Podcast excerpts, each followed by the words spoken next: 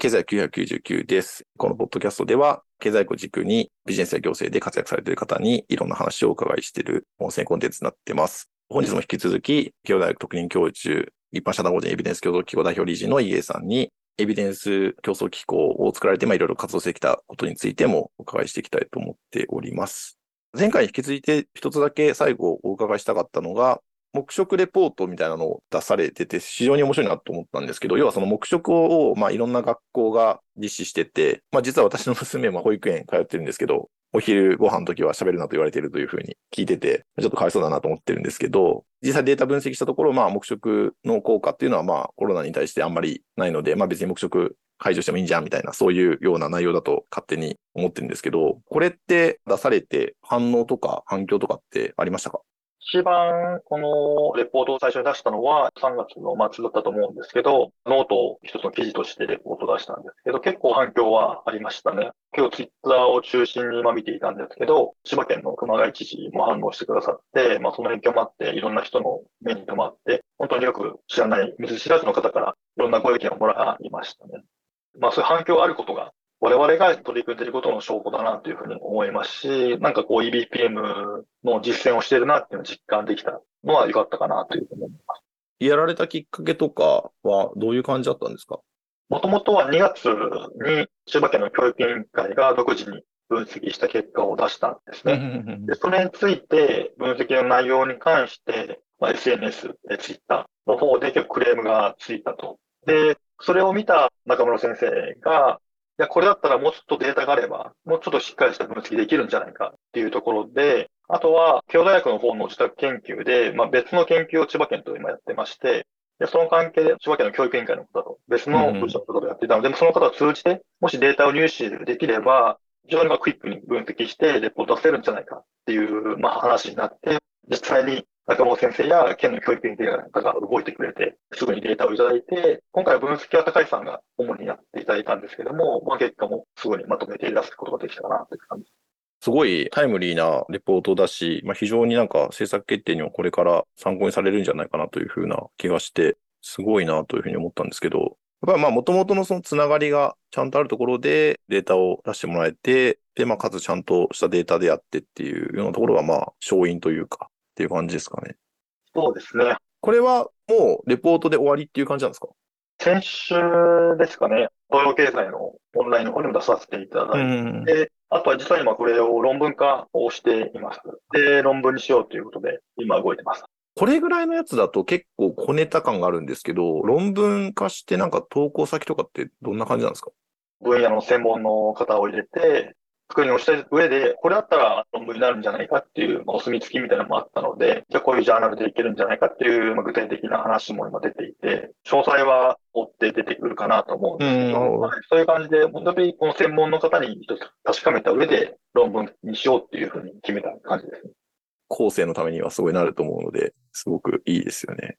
まあ、イゲさんのスタンス的には、研究と実務、どっちもっていう感じでやられてて、まあそういうお立場から見たときに、アカデミアとその実務との乖離というか、まあどっちも見てる中で、だいぶ考え方が違うなっていうところも私も感じますし、なんかあるんじゃないかなと思うんですけど、アカデミアって結構新規性とかすごい重視するじゃないですか。で、それと、まあその実務者にとって使いやすいようなエビデンスの供給っていうのが結構多分乖離がありそうだっていうのが、すでにもうそういうことも書かれてたりしますけども、そこら辺ってなんかどういうふうに今後なっていくといいかとかってありますか？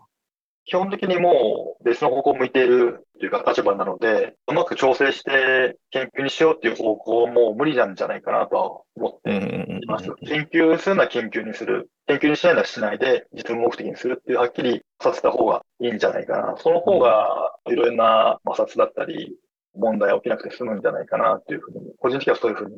考えですね。新規性追求しようとすると、例えば実験やるにしても、なんか面白いことをやんなきゃやんなきゃってなって、じゃあ本当に聞くのは何かって考えたときに、まあ実はもう使い古された手法だったりすると思うので、なんかそこら辺はやっぱり研究にするんだと研究にするで、なんかすごい突飛なことやって、まあ、そうじゃないならもう本当に地に足ついたことやるみたいな、そういうなんか割り切りはすごい重要そうですよね。そうですね。ただ今の話は、この現時点での話で、もう少し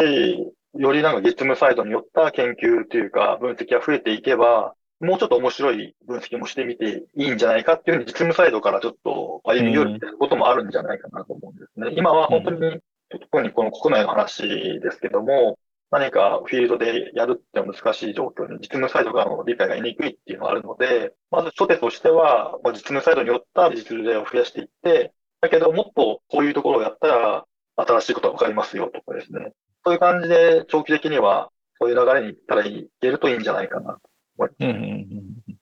実務者の方をアカデミックなものに対して興味を持ってもらうというか、そのアカデミアも面白いよみたいな、論文も面白いよみたいな、そういうふうに仕向けるみたいな方法ってなんかあるんですかね？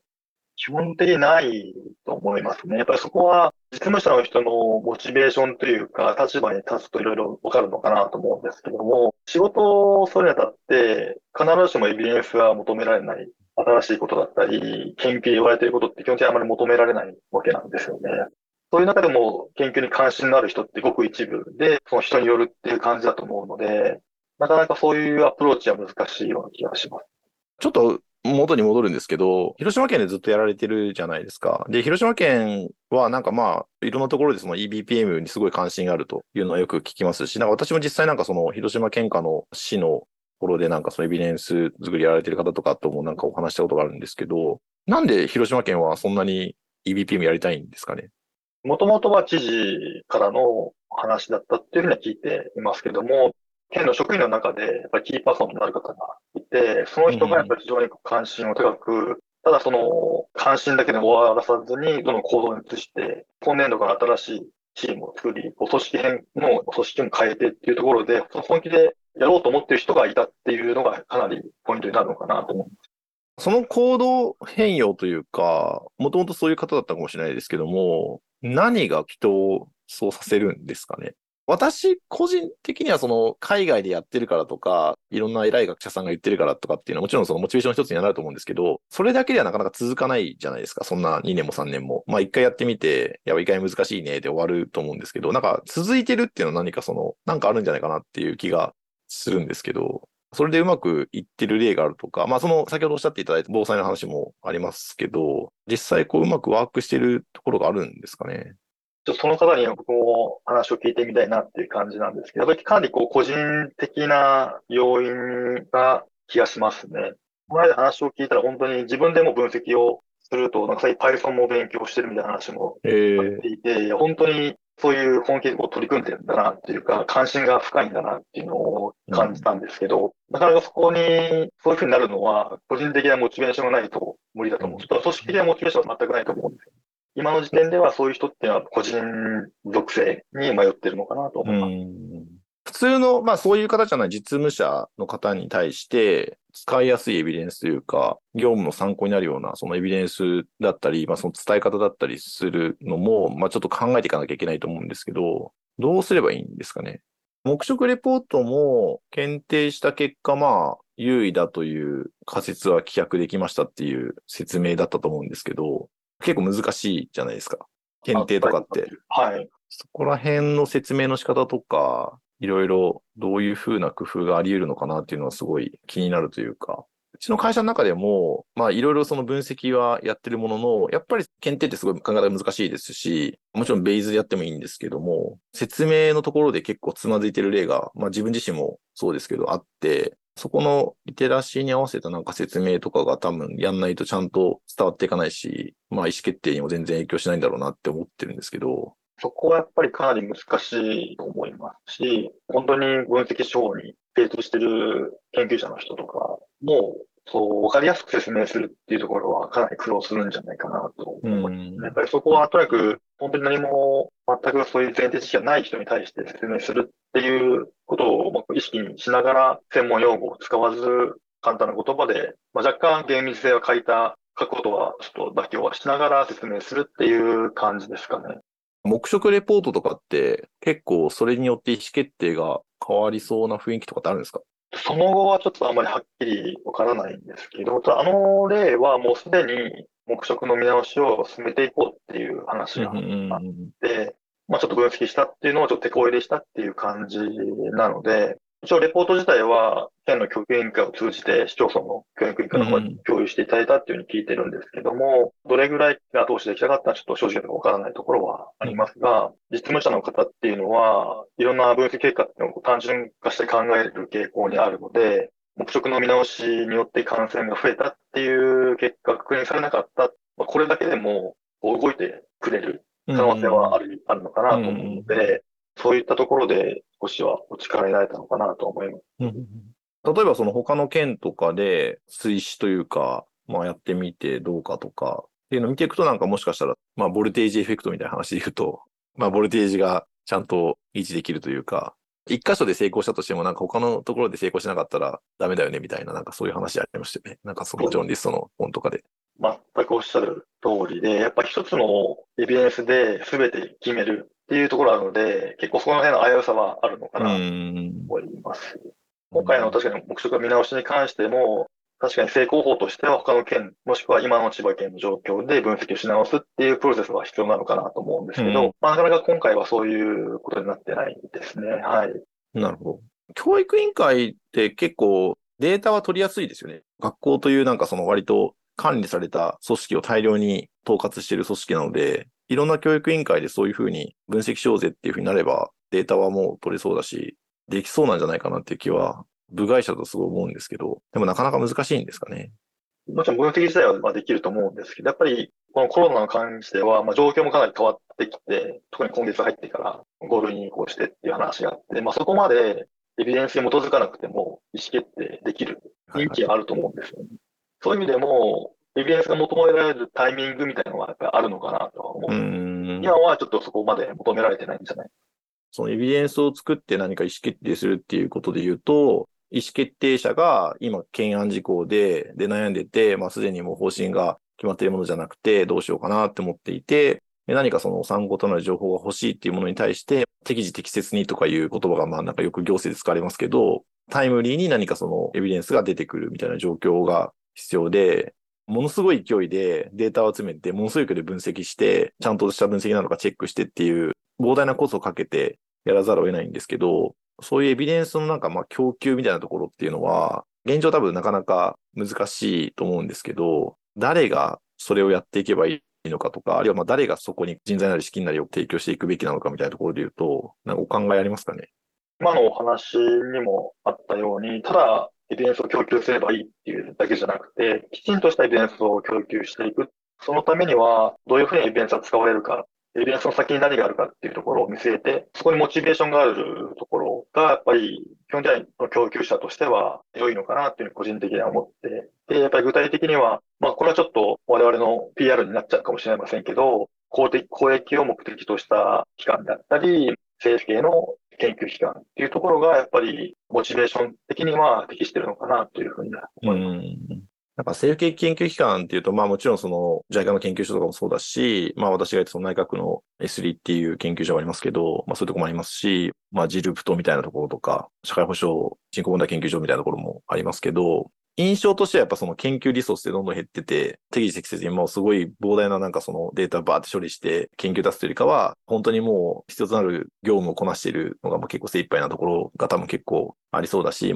政府系だとやっぱり時の政権に対して本当に中立なのかっていうところもあるので、まあ本当にその今やってる政策明らかに間違ってますよっていうことあると思うので、なかなか難しいような気もしてて、エビデンス競争機構みたいな、そのそういうところからまあちょっと距離を置いて、でもかつその営利じゃないっていうのはすごいなんか存在としては非常に正しい気もするんですけども、一方でもそのエビデンス競争機構である程度経済的な基盤があって、まあそういうのができるのかなと思うんですけど、そこら辺で言うとなんかどういう感じで今後運営していく感じなんですかね？当初はなかなかこの社団法人だけでは関係者食ってはいけないと思うので、一番最初にお話ししたように、まあ、兼業っていう形にはなっていくと思うんですね。で、実際、僕個人も主たる所属は慶応大学の方で、そこでお給料いただいていて、社団法人からまあ1円ももらっていないというか、むしろお金出してるぐらいなんですけど、うんうん、まあ最初としてはしょうがないのかなと思っていて、どんどんまた実績を作って、どんどん組織を大きくして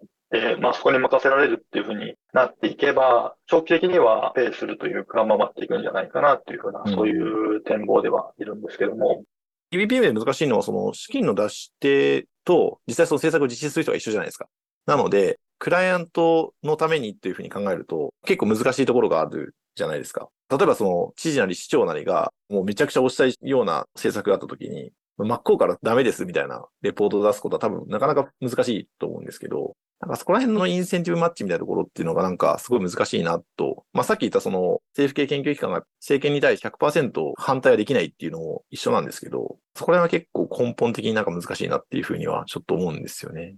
そこはあるんですけども、やっぱりそこも何のために効果検証しているのか、何のために作っているかっていう、まあ、原点に戻る必要があるのかなと思っていて、それはエビデンスを作るため、EBPM を実践するためじゃなくて、まあ、その先にある社会構成だったり、公益のためにやるっていうことを考えると、分析者側がそこでまあ折れちゃいけないと思うんですよね。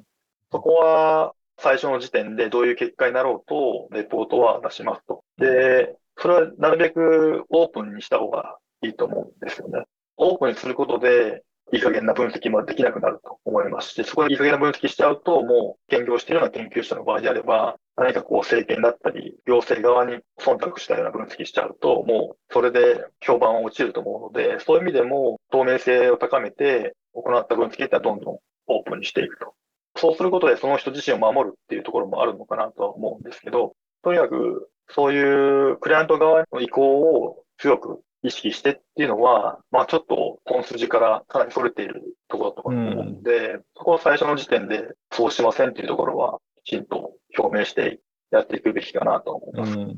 結局まあ発注者というか、まあクライアント側がまあそこまで飲み込めるような発注者能力が高いところじゃないとまあなかなかそこは難しいっていう感じですよね。そうですね。そういう、まあ、業務委託っていうのは、なんていうか、業務を実施することに対して報酬を受け取ると思うんですけど、その結果に対しては全く責任は持てないですし、持ちようがないので、報酬を受け取ったからっていうのは関係ないと思うんですよ。とにかく貢献賞したっていうところが報酬の対象になるわけですから、あんまり結果までは責任は持ってないし、持つべきじゃないと。エビデンスの種類ってあると思うんですけど、なんかの政策をやった時に、期待してた効果がありました、なかったですっていうのは、まあもちろん一つのエビデンスのあり方だと思うんですけど、例えば、効果なかったですって終わっても、政策やめますっていいんですけど、じゃあどうしたらいいの？まあ、政策から消えるわけじゃないので、まあ、それ何かその、新たな政策を考える必要があると思うんですけど、そういうところにエビデンスっていうのは、なんか使えるもんなんですかね？はい。使えることもあるかなっていうふうに思います。現状としては本当に定量的な評価をしてないっていうところなので、あるのかないのかもわからない中で貢献賞してみて、出ませんでしたってはっきりすることでも、これまで我々やってきたのは、政策だったり、施策の中で何か問題点がないか見直すきっかけにはなると思うんですね。ただ思うっていうか、まあ、実際僕もそういう結果がたくさんあって、やっぱり優位な結果が出ませんでした。こういうところアプローチが弱かったとか、リーチが良かったね、みたいな話になるんですよね。そういう形で優位じゃないエビデンスっていうのは使われるっていうのが、まあ、実際問題としてあるのかなと。まあ、ちょっとテクニカルな話ですけど、統計的に優位じゃないって話と、経済的に優位じゃないっていう話があるじゃないですか。サンプルサイズが小さいときは、当然、点推定値が高くても優位じゃないっていうことにはなると思うんですけど、実務的にそこら辺ってどう考えて、どういうふうにやってらっしゃるんですか？もちろんそこは分析する際は必ず気をつけるポイントで、統計的に優位かどうかだけで判断しないっていうのはそうだと思う。うん、やっぱり点推定値を見た上でやるのかなというふうに思います。で、やっぱり優位じゃないけど、プラスでそれなりにサイズとしてもある。そのまま報告する感じですよね。今回の分析の状況では、かなり誤差も大きいと。精度が低い分析なので、まあ参考程度に捉えて方がいいんじゃないかっていうのは、こう、留意点をつけるっていう感じですね。あとは、今日お伝えしたかったのは、何か一つのエビデンスで全てを決定するっていう感じはちょっと危ういなと思っていて、優位出ませんでした。その制度やめますではなくて、そこから継続して出なかったけど、今回もしかしたら分析の状況悪かったかもしれないから、まあもう一度やってみようとかですね、継続して何度も何度も慎重にモニタリングして、本当に効果があるかどうかっていうのをまあ見ていくと。そういうような姿勢っていうのは大事なんじゃないかなと。結構サブサンプル分析とかヘテロジェナスなトリートメントエフェクトがあるみたいな、そういう話も結構する感じですか？はい、基本的にまあそういう方向に行きますよね。アベレージエフェクトがなかった時には。はい、うんもう一回やり直すみたいな話は、コハビっていう人がなんか書いてた AB テストの実践本みたいななんかその本にも書いてあって、要はサンプルサイズが小さくてよくわかんないときはまあプラスに出て危ういんだけどもう一回ちゃんとやってみて本当に有意かとか確かめるみたいな。まあ、ただまあ一方で必ずしも実験的なデータが取れないというか状況的にもうサンプルサイズの増やすことが不可能みたいなことも結構あると思うので、まあ、そこら辺の妥協みたいなところは多分すごい実務的には難しいですよね。まあ、あとは考え方としては、点推定値がポジティブで優位じゃなくても、考えとしてはネガティブでめちゃくちゃ優位じゃなかったっていうふうに捉えると、悪影響ないんだなっていう判断なるほど、なるほど。そういう感じで進めつつ、で、もう一度同じような貢献証できるといいんですけど、まあできない場合も、何かモニタリングっていう形でデータを取っていって、その後の推移を見て、何か悪いことが起きてないかみたいなところをちょっと注視するっていう、まあいろんなアプローチはあるんじゃないかなと。モニタリングって話ですけど、実際見る指標とかっていうのは、もともとクライアント側から言われたものが多いのか、それともなんかその、それも含めて決める感じなんですか？そこは結構相談ベースなのかなっていうふうにも思いますし、あとはそもそもこういうデータのリソースがあるかっていうところにかなりよるかな。普段の行政サービスの中で自然とデータなのか、いやなんか政府統計だったり、こちらから積極的にデータ取りに行かないと取れないものなのかっていうところによるかなと思うんですけど、まあ状況に応じてなのかな。こ